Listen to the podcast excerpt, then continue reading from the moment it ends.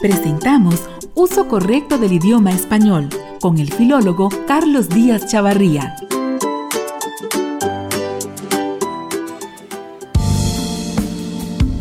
Como regularmente lo hacemos, el filólogo Carlos Díaz Chavarría responde algunas preguntas que los oyentes le han planteado. La primera inquietud es si los términos sudamericano y suramericano se pueden usar indistintamente. Don Carlos explica.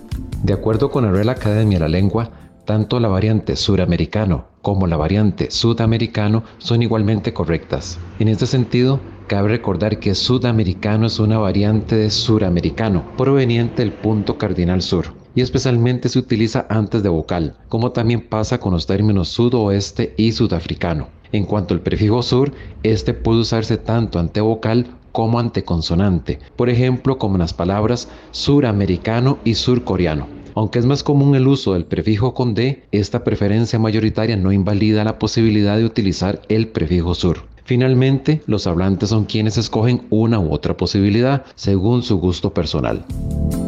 También a don Carlos se le consulta si es correcto decir yo y Luis somos amigos o más bien debe colocarse primero el nombre de la persona y después el pronombre personal. Aunque en muchas ocasiones se censura el hecho de que alguien se nombra a sí mismo en primer lugar por considerarla una acción descortés, lo cierto es que la Real Academia de la Lengua nunca lo ha considerado incorrecto, así que perfectamente se puede decir yo y Luis somos amigos. Por lo tanto, más allá de lo lingüístico, es por reglas de cortesía que se prefiere colocar el pronombre personal de segundo. La última inquietud es si la letra Y o Y puede llevar tilde.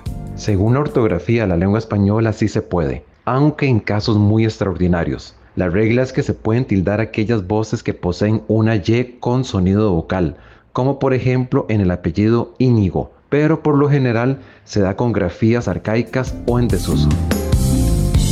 Le invitamos a seguir planteando sus consultas acerca del uso correcto del español. Nuestro filólogo Carlos Díaz Chavarría las aclarará con muchísimo gusto. Puede escribirle al 8326 2865.